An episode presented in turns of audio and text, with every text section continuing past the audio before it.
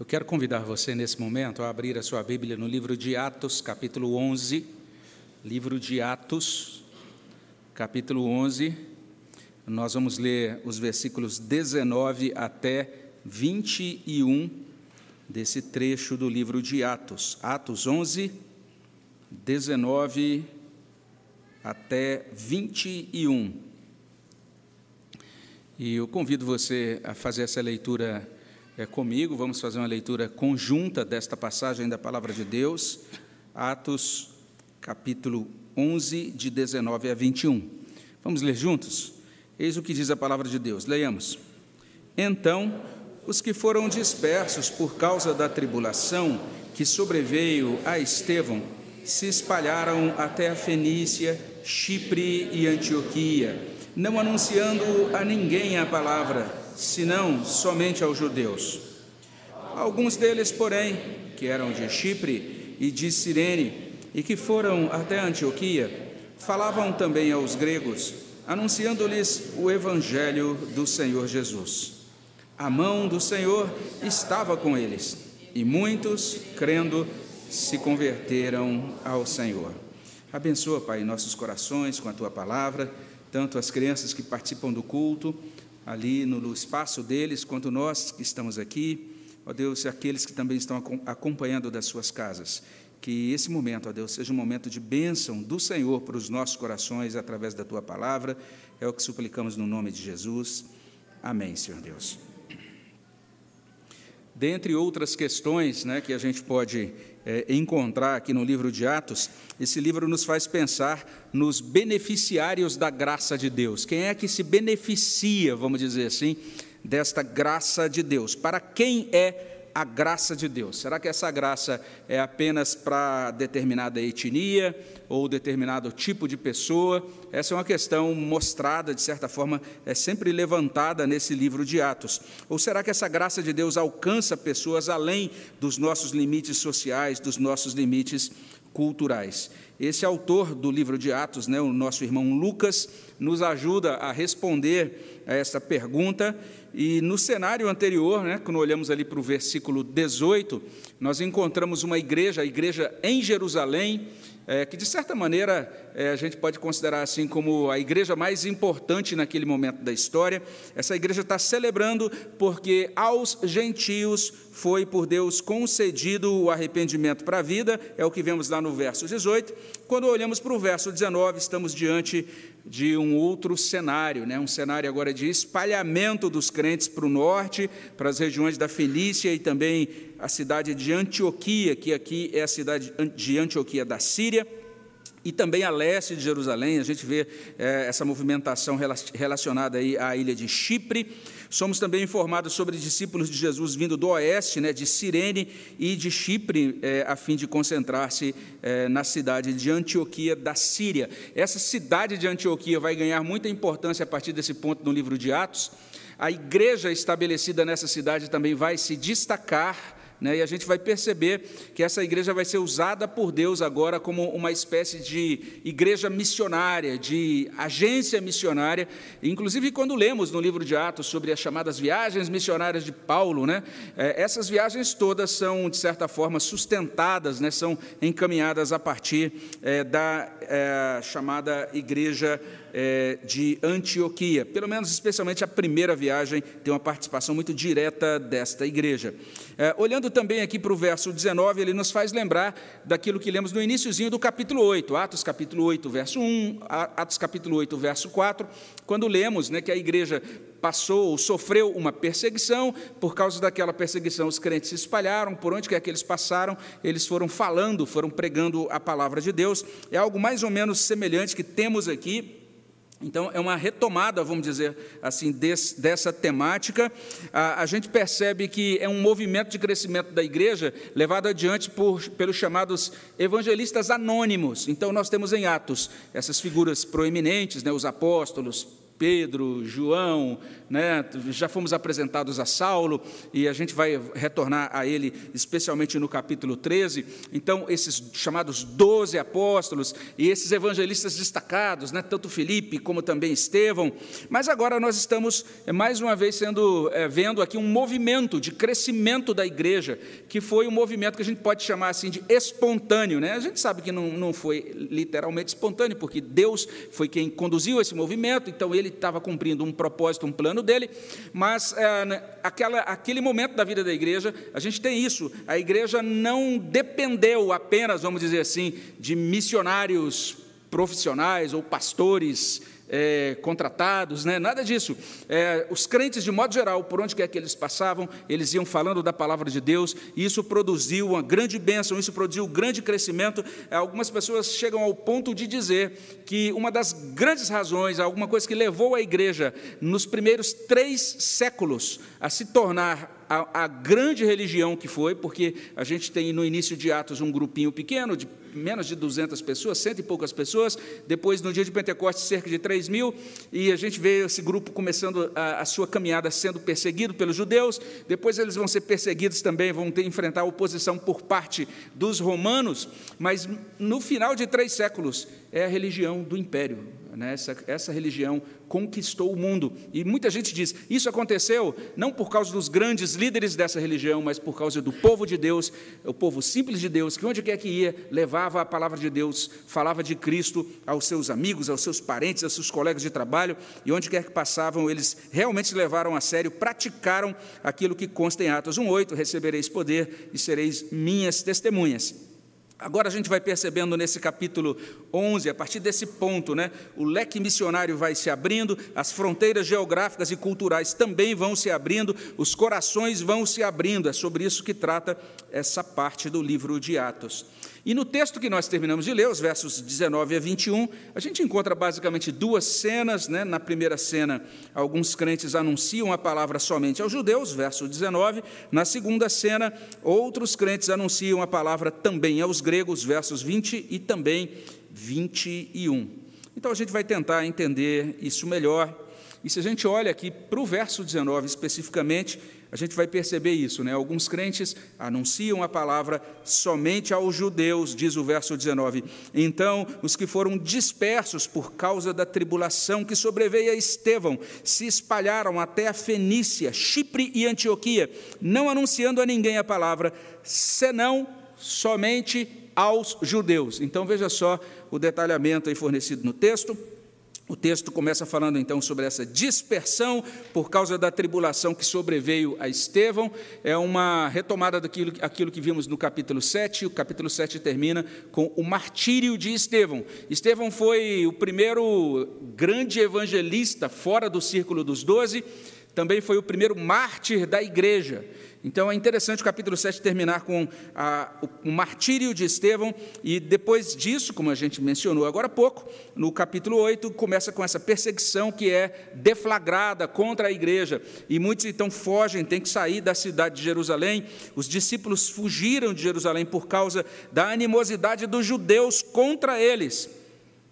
Então, o livro de Atos vai tratar, vai retomar de vez em quando esse tema da rejeição aos cristãos por parte do judaísmo do século I. E o texto menciona, então, uma tribulação, que algumas outras traduções vão trazer como perseguição. Aqui a palavra tem esse sentido de opressão, de aflição. Então, a igreja foi afligida, ela foi oprimida, e por causa disso ela se espalhou, ela teve que sair é, para todos os lados, os cristãos tiveram que fugir para todos os lados. A palavra-chave aqui dessa passagem é o verbo falar. O verbo falar aparece aqui duas vezes, ele é enfatizado duas vezes na passagem. É a mesma palavra grega traduzida de maneira diferente. No verso 19 a gente tem anunciando, não anunciando a ninguém. O verbo falar, lá também no verso 20, falavam também aos gregos. É a mesma palavra grega, significa, significa literalmente isso, que esses crentes, é, é uma palavra que tem esse sentido de testemunho informal. Os crentes onde iam, iam falando de Jesus Cristo, iam falando da palavra, iam falando, falando, falando, mesmo que não tivessem curso de pregação, né, nem uma formação teológica, nada sofisticado, eles iam falando, falando, e foi isso que produziu a grande bênção e o crescimento da igreja naquela época, é isso que produz o crescimento de qualquer igreja até os dias de hoje. Esses discípulos de Jesus são falantes, Sabe aquela. Tem até um ditado, né, meio, assim, bastante popular. Alguns dizem assim: olha, você deve pregar, e se possível, use palavras, né, mais, mais, mais ou menos assim. Você nem precisa de palavras para pregar, né, só o seu próprio testemunho fala. Os cristãos do Novo Testamento não acreditavam nessa coisa, não. Eles entendiam o seguinte: que eles precisavam sim falar. Onde eles chegavam, eles iam falando falando sobre a palavra, falando sobre a sua fé. Eram falantes, compartilhavam a palavra enquanto estavam eram espalhados pela perseguição. O verso 19 finaliza dizendo que esse primeiro grupo de testemunhas não anuncia a ninguém a palavra, senão somente aos judeus. Então, é um grupo é, seletivo quanto ao público-alvo da evangelização. Eles estão levando a palavra somente aos judeus. E a gente corre risco né, de criticar esse primeiro grupo, imaginando como se eles tivessem uma visão missionária estreita, alguma coisa assim. Mas é possível também entendermos que a mensagem aqui pode ser outra, ou seja, parece que, ainda que a tribulação tenha forçado o espalhamento, né, o testemunho dos discípulos de Jesus Cristo não foi impedido, pelo contrário, eles continuaram evangelizando os seus compatriotas judeus. E é interessante que simplesmente eles são aqui é, mostrados como testemunhas com um foco bastante definido, né? Elas continuaram falando sobre Jesus aos judeus, apesar desse testemunho ter sido rejeitado pelos judeus de Jerusalém. Então, só para a gente lembrar, lá em Jerusalém, eles pregaram sobre Jesus e houve perseguição, tiveram que fugir de lá. E agora que eles fugiram, por causa dessa rejeição dos judeus de Jerusalém, eles podiam até assumir essa posição. Puxa, esses judeus não estão querendo aceitar o testemunho de Jesus. Vamos ficar quietinho, não vamos falar mais para judeus, não. O fato deles falarem para os judeus, ao meu ver, significa algo muito positivo. Eles estão realmente levando a palavra de Deus aos seus contemporâneos, apesar de saber que em Jerusalém foi rejeitada por eles. E é simples assim, essa é a primeira cena. Logo depois daquela tormenta né, que sobrevém por causa de Estevão, alguns crentes vão até a Fenícia, Chipre, Antioquia e anunciam a palavra somente aos judeus.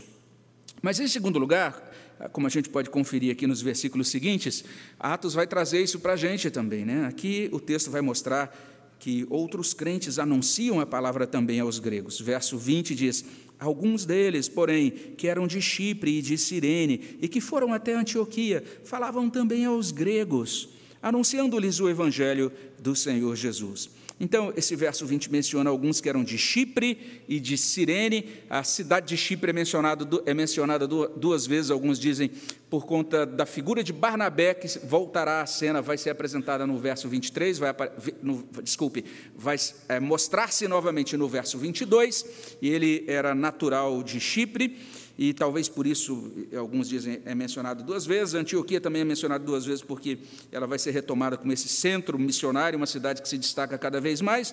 Mas é interessante essa referência a Cirene, né, que era uma cidade do norte da África. A gente pergunta o que, que tem a ver Cirene com o cristianismo, mas é, o Evangelho de Lucas, no capítulo 23, versículo 26, diz que na ocasião da crucificação, é, Jesus estava levando a sua cruz a cruz pesou demais, ele estava exaurido, porque já tinha sido é, muito maltratado fisicamente, inclusive, e os, os, romanos então forçam uma pessoa chamada Simão, e o texto diz: é, Simão Sirineu, né?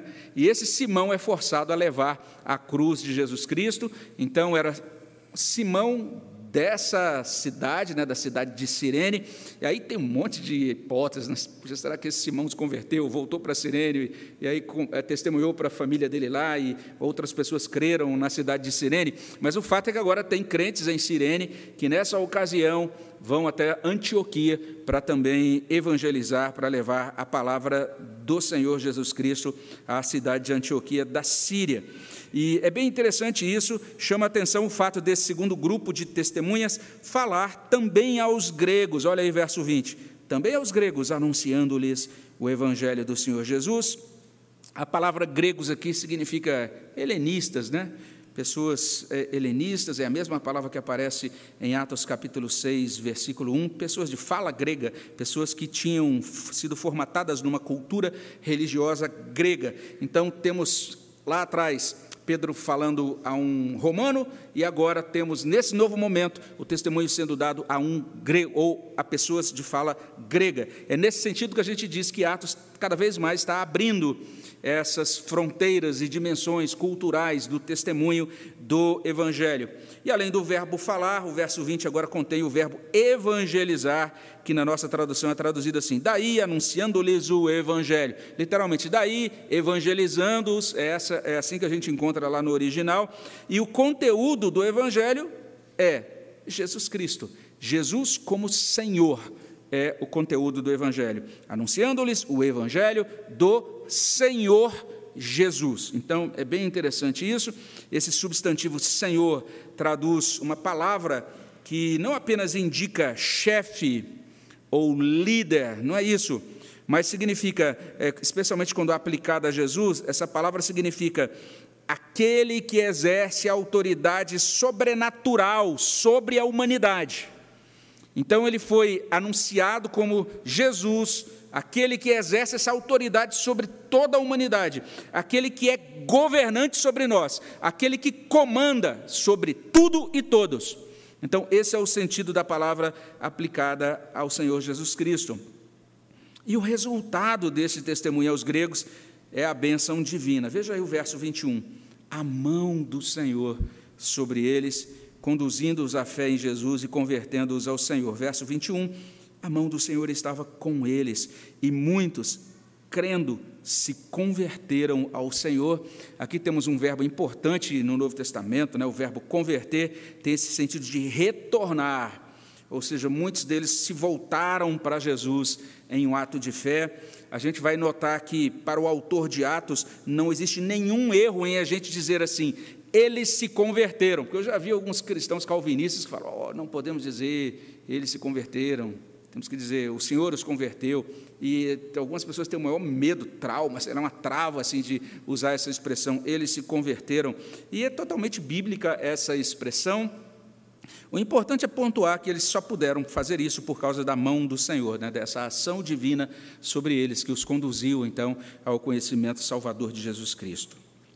Resumindo, enquanto o testemunho de alguns crentes espalhados pela perseguição se restringe aos judeus, estes irmãos de Chipre e de Cirene anunciam a palavra também aos gregos, e Deus abençoa grandemente esta iniciativa. Olha que texto curtinho, não é? Três versículos só. Então, dito isso, a gente pode começar já a concluir, a tecer aqui nossas considerações, né? E algumas delas bem pertinentes para o nosso domingo missionário.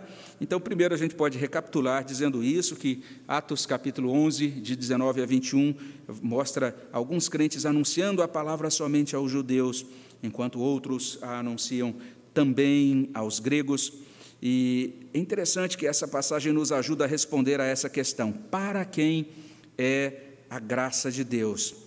E, ao mesmo tempo, essa passagem nos informa sobre dois tipos de testemunho daqueles irmãos que se espalharam e anunciaram a palavra naqueles dias de Atos. A, a, o livro de Atos vai, vai, nos ajudando a compreender que a graça de Deus é para os judeus, mas também a graça de Deus é para os gentios, sejam eles romanos, sejam eles gregos. É uma graça de Deus que alcança todos os grupos étnicos do mundo. A gente vê isso na grande comissão, né? Vocês devem fazer discípulos de todas as nações, ou seja, de todos os grupos étnicos. Mateus 28, 18 até 20. E vocês devem então batizá-los em nome do Pai, do Filho e do Espírito Santo, devem ensiná-los a guardar todas as coisas que tenho ordenado a vocês, e vocês devem entender que eu estou com vocês todos os dias até a consumação do século. Então, a, a, o propósito de Deus é o propósito de levar o seu testemunho a todas as nações. A graça de Deus é para todas as nações. E temos esses dois tipos de testemunho: o testemunho aos judeus, ou seja, um grupo cuja religião, cultura e prática eram fortemente influenciadas pela crença nas escrituras do Antigo Testamento. Esse foi o primeiro testemunho encontrado aqui no texto, e depois o testemunho aos gregos. Os gregos são descritos por um servo de Deus chamado Garland como não judeus que adoram ídolos e não simpatizam com o judaísmo. Então, esses dois grupos são alvos do amor de Deus e da palavra de Deus é, nessa passagem de Atos. A partir daí, a gente pode fazer algumas aplicações. Uma primeira aplicação possível de Atos 11, 19 21 é a seguinte: o texto está insistindo nessa verdade, né? Atos vai batendo várias vezes na mesma tecla. Qual é a tecla? Os religiosos precisam de Jesus Cristo. Essa é a tecla. Ou seja, os judeus conheciam o Antigo Testamento, mas mesmo assim eles precisavam ser convertidos a Jesus. Já parou para pensar nisso? Eles conheciam muito de Bíblia. Eles eram criados né, desde pequenininhos, sendo levados à sinagoga ouvindo, sendo instruídos na lei do Senhor, até a cerimônia deles, que a gente chamaria aqui de profissão de fé, né? Ah, era uma cerimônia em que eles tinham que declamar uma parte da palavra de Deus de cor, né, na língua hebraica, e conheciam bastante da palavra de Deus, a rotina, o calendário deles, né, o dia a dia, a agenda da família deles era marcada pela religião, então eles celebravam aquelas datas que foram prescritas pelo Senhor no Antigo Testamento, é, aquelas festas, é, na ocasião das festas faziam aquelas peregrinações indo para Jerusalém, e você fica, a gente, a gente pode pensar naquelas peregrinações, imaginar a festa que era aquilo, aquela grande multidão de gente, não é como hoje que todo mundo iria na, na, com rodo de aviões ou de carros, não, o pessoal ia a pé, né? E todo mundo junto e cantando louvores, recitando salmos, e ficando lá por vários dias, participando das festas, voltando, retornando, participando de todas as celebrações é, cotidianas, da vida cotidiana, ali na própria comunidade local, junto das suas sinagogas. Ou seja, era um povo a quem aqui não faltava religião. Religião eles tinham de sobra. Mas mesmo assim, veja só, conheciam as Escrituras, mas não tinham sido abençoados salvificamente pelas Escrituras. Sabiam que viria o Messias, mas ainda não identificavam esse Messias com a pessoa de Jesus Cristo. Esses religiosos judeus não entendiam quem é Jesus, nem o significado da obra de Jesus Cristo. Eles tinham religião, mas não tinham salvação. Olha só que coisa interessante. E essa é a mesmíssima situação de muitos hoje que se dizem católico romano, católicos romanos ou protestantes ou mesmo evangélicos. Tem um monte de gente dentro de igrejas evangélicas e protestantes que ainda não entendeu claramente quem é Jesus Cristo, que ainda não compreendeu o que Jesus Cristo realiza, o que ele realizou, o que ele faz, o que ele fará. É, muitos que acreditam nas escrituras judaico-cristãs, mas apesar dessa crença ainda não nasceram de novo. Olha que coisa esquisita isso. Então você, né, caro amigo ou cara amiga religiosa, né, você que está em casa também, que é bastante religioso, ah, eu fui, sei lá, batizado ou crismado, ou então fui levado lá nas sete semanas de consagração da minha igreja, lá do Pilar Santo do, do Monte Sinai, sei lá qual foi a sua igreja, não é? Mas entenda isso, você, caro religioso, precisa também de salvação. E até uma coisa importante né, para nós que somos religiosos, nós precisamos muito da graça de Deus para que a gente deixe de ouvir sermão, sermão pelos outros. Né? Assim, a gente está ouvindo o sermão dizendo, ah, mas se meu filho tivesse aqui, ah, mas se meu vizinho, olha isso, dá certinho com a minha vizinha, né? mas a gente deixa de ouvir a palavra de Deus para nós. Né? A gente acha que a gente não precisa de Cristo para nós, então, é, isso é muito sério, porque a gente vai simplesmente sendo moldado e acostumado com essa roda da religião, não é? E a gente deixa de perceber que a salvação é para nós. Então, a gente precisa compreender que a palavra de salvação se destina a nós. Deus está chamando cada um de nós para crer em Jesus Cristo. Então, a oportunidade para você, que não sei nem quanto tempo você tem de igreja, mas a oportunidade para você se arrepender e crer em Jesus Cristo é agora. Você tem que fazer isso. Essa é a tônica do livro de Atos. Por que, que eles estão pregando para os judeus? Ora, os judeus conheciam muito de Bíblia, mas ainda não conheciam nada sobre Jesus Cristo, ainda não tinham sido alcançadas pelo poder salvador de Jesus Cristo. Então, não sei se você é, entendeu isso, né, querido religioso, querida religiosa, pondere sobre a sua vida. Perceba que por mais que você cante louvores no domingo, você continua como escravo do pecado e de Satanás a partir de segunda-feira. Algo precisa acontecer dentro da sua alma, algo precisa acontecer dentro do seu coração. Você precisa se converter, caro religioso e cara religiosa. A gente terminou de cantar um hino que termina dizendo assim: Que vos reconcilieis com o Senhor, Rei meu. Reconciliai-vos já com Deus. Não é um hino para a gente cantar e pensar, ah, espero que algum visitante se reconcilie. Não, pense na sua vida e veja na necessidade que você tem. Não importa se você é filho de crente, ou de diácono, ou de presbítero, ou de pastor, volte para Deus. Em nome de Jesus Cristo, rejeite Satanás e as suas obras hoje. Você precisa entender isso, que é uma noite de reconciliação. Faça isso, faça isso. É a primeira tônica do livro de Atos. Uma outra coisa que o livro também traz para a gente nessa passagem é que as pessoas de outras crenças, e até mesmo as pessoas avessas à religião cristã, precisam da palavra de Deus, porque os gregos também tinham religião. Os gregos, inclusive, tinham instrução, eles eram bastante sofisticados, eles tinham filosofia, eles tinham ciência, eles tinham retórica. A gente vai, se Deus permitir, voltar a esse ponto quando a gente olhar para Atos capítulo 17. Os gregos tinham tudo isso, mas os gregos não tinham Jesus. Então, essa é a questão. Aquelas pessoas que têm outras crenças, ou de repente até dizem, não tenho nenhuma crença, e isso já é uma crença, a gente vai entender melhor quando olharmos para Atos 17. Essas pessoas precisam conhecer as boas notícias acerca de Jesus como Senhor, precisam entender que o Filho de Deus veio a esse mundo, morreu, ressuscitou e agora Ele é o soberano do universo, que está dando essa oportunidade para que nós saibamos quem Ele é, creiamos nele, nos submetamos ao senhorio dEle.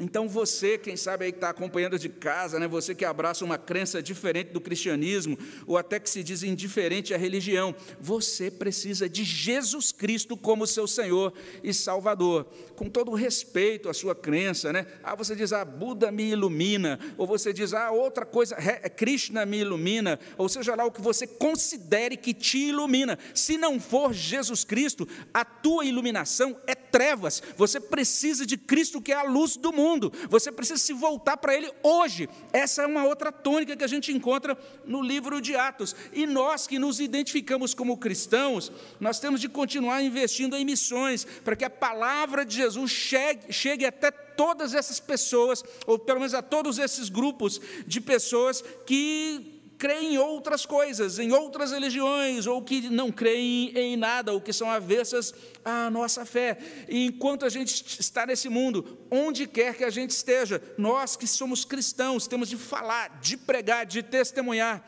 Paulo escreveu a Timóteo, lá em 2 Timóteo 4,2, ele diz que nós temos de pregar a palavra, instar, quer dizer, insistir, quer seja oportuno, quer não por quê? Porque Atos está dizendo isso para a gente. Nós recebemos o Espírito Santo para sermos testemunhas de Jesus Cristo.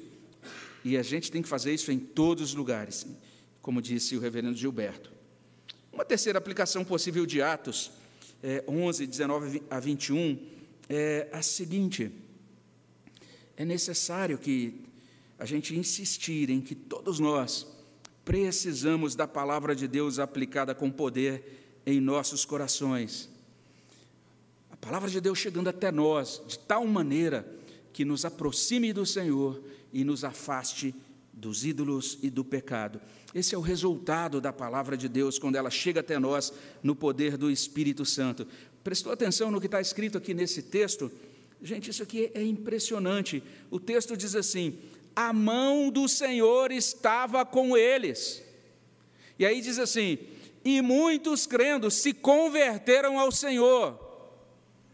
Eu não sei se você já saiu de um culto, por exemplo, e disse assim: a mão do Senhor está, se manifestou nesse culto, né? estava com esses cristãos reunidos nesse domingo, nessa igreja. Já, que, que expressão impressionante é essa, usada pelo autor do livro de Atos? Que coisa impressionante. A palavra de Deus chegando, e a gente podendo dizer, a mão de Deus está aqui conosco, né? A palavra de Deus iluminando, informando, esclarecendo, a palavra de Deus revelando, a palavra de Deus nos tratando cirurgicamente, transformando, santificando, consolando, transbordando. Meus irmãos, como é triste quando a gente ouve uma pregação e parece que o nosso coração permanece intocado. Quando a gente ouve, por exemplo, a palavra de Deus apenas como espectador crítico, rotineiro da palavra de Deus.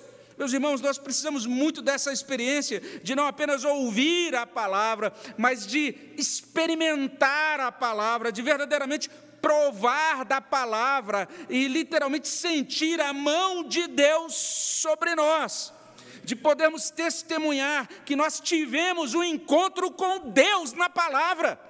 Foi o que aconteceu com aqueles irmãos naquela ocasião, quando Deus se manifestou com poder na Sua palavra, eles se converteram, se voltaram para o Senhor Jesus Cristo. Que coisa impressionante aconteceu, a palavra aproximando, a palavra abençoando. Então nós temos que nos dobrar diante de Deus em oração, todos os dias, para que o culto não seja mera rotina, para que os pregadores não sejam meros ministros de formalidade, e para que nós não sejamos meros clientes de igreja, mas que de fato a palavra chegue até nós, fale conosco, inflame o nosso coração, nos faça mais crentes. Essa foi a experiência daqueles irmãos. Que coisa impressionante foi aquela experiência. A mão do Senhor estava com eles e muitos se converteram, voltando-se para o Senhor. E por fim, olhando aqui para Atos 11, 19 a 21, nós podemos afirmar também que não é possível fazer a missão do Senhor sem a companhia, sem a direção, sem a ação poderosa do Senhor da missão. Olha só que coisa interessante. Quando a mão do Senhor está conosco, o Evangelho funciona, transforma vidas. Que coisa interessante. O livro de Atos é um livro importante demais, gente, porque a gente vive numa época, a gente já tem mencionado isso aqui, em que cada vez mais a gente percebe a quantidade de especialistas em crescimento de igreja, especialistas em plantação de igreja, especialistas em planejamento estratégico para é, fazer com que mais igrejas sejam iniciadas no menor curto, curto espaço de tempo. E a gente louva a Deus até pela intenção, pelo desejo, pelo modo como essas pessoas têm trabalhado para Deus, mas a gente precisa compreender isso quando a gente faz a obra de Deus, confiando na habilidade e na força da nossa própria mão, o trabalho pode até crescer numericamente, ou financeiramente, ou institucionalmente, mas nunca nos esqueçamos que um grande amontoado de gente não corresponde necessariamente a uma igreja do Senhor. Não corresponde. Grande movimento religioso não equivale a vidas verdadeiramente convertidas pelo Senhor, convertidas ao Senhor. Então a gente deve continuar a investir em missões e a fazer missão, buscando evangelizar, buscando iniciar novas igrejas. Mas a gente precisa sempre ter isso na nossa mente e no nosso coração que cada ideia, que cada deliberação, que cada iniciativa, que cada ação nossa, é, nesse trabalho missionário, né, que tudo isso seja sempre regado de oração, de dependência de Deus, dizendo: Nós precisamos, Senhor, que a tua mão esteja conosco. Que quando esse trabalho for sendo realizado, as pessoas vão ter não apenas uma informação né, sobre a igreja, vão ter uma experiência pessoal com o Senhor da igreja por meio da tua mão, manifestando sua graça, seu poder, confirmando então a nossa convicção de que nós precisamos que Ele próprio, né, o próprio Senhor Jesus Cristo, estenda a sua mão sobre nós e nos abençoe. Amém? Vamos orar sobre isso. Senhor, abençoa os nossos corações e que a tua palavra produza bom fruto em nós. Ó Deus, nós queremos suplicar a tua graça, pedir a bênção do Senhor e queremos responder a tua palavra com louvor sincero. É o que pedimos no nome de Jesus. Amém, Senhor.